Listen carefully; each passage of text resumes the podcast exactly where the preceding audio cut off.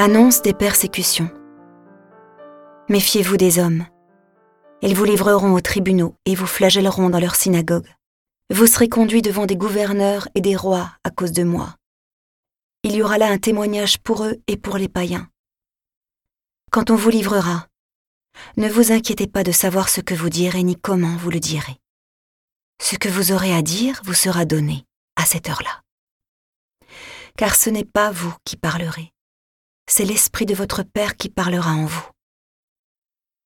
Le frère livrera son frère à la mort, et le Père son enfant.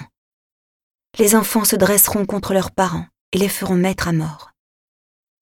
Vous serez détestés de tous à cause de mon nom. Mais celui qui aura persévéré jusqu'à la fin, celui-là sera sauvé.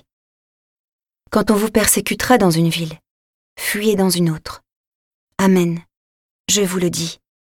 Vous n'aurez pas fini de passer dans toutes les villes d'Israël quand le Fils de l'homme viendra.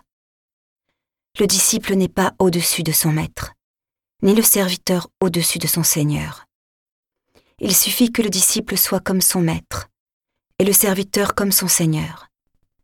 Si les gens ont traité de Belzéboul le maître de maison, ce sera bien pire pour ceux de sa maison.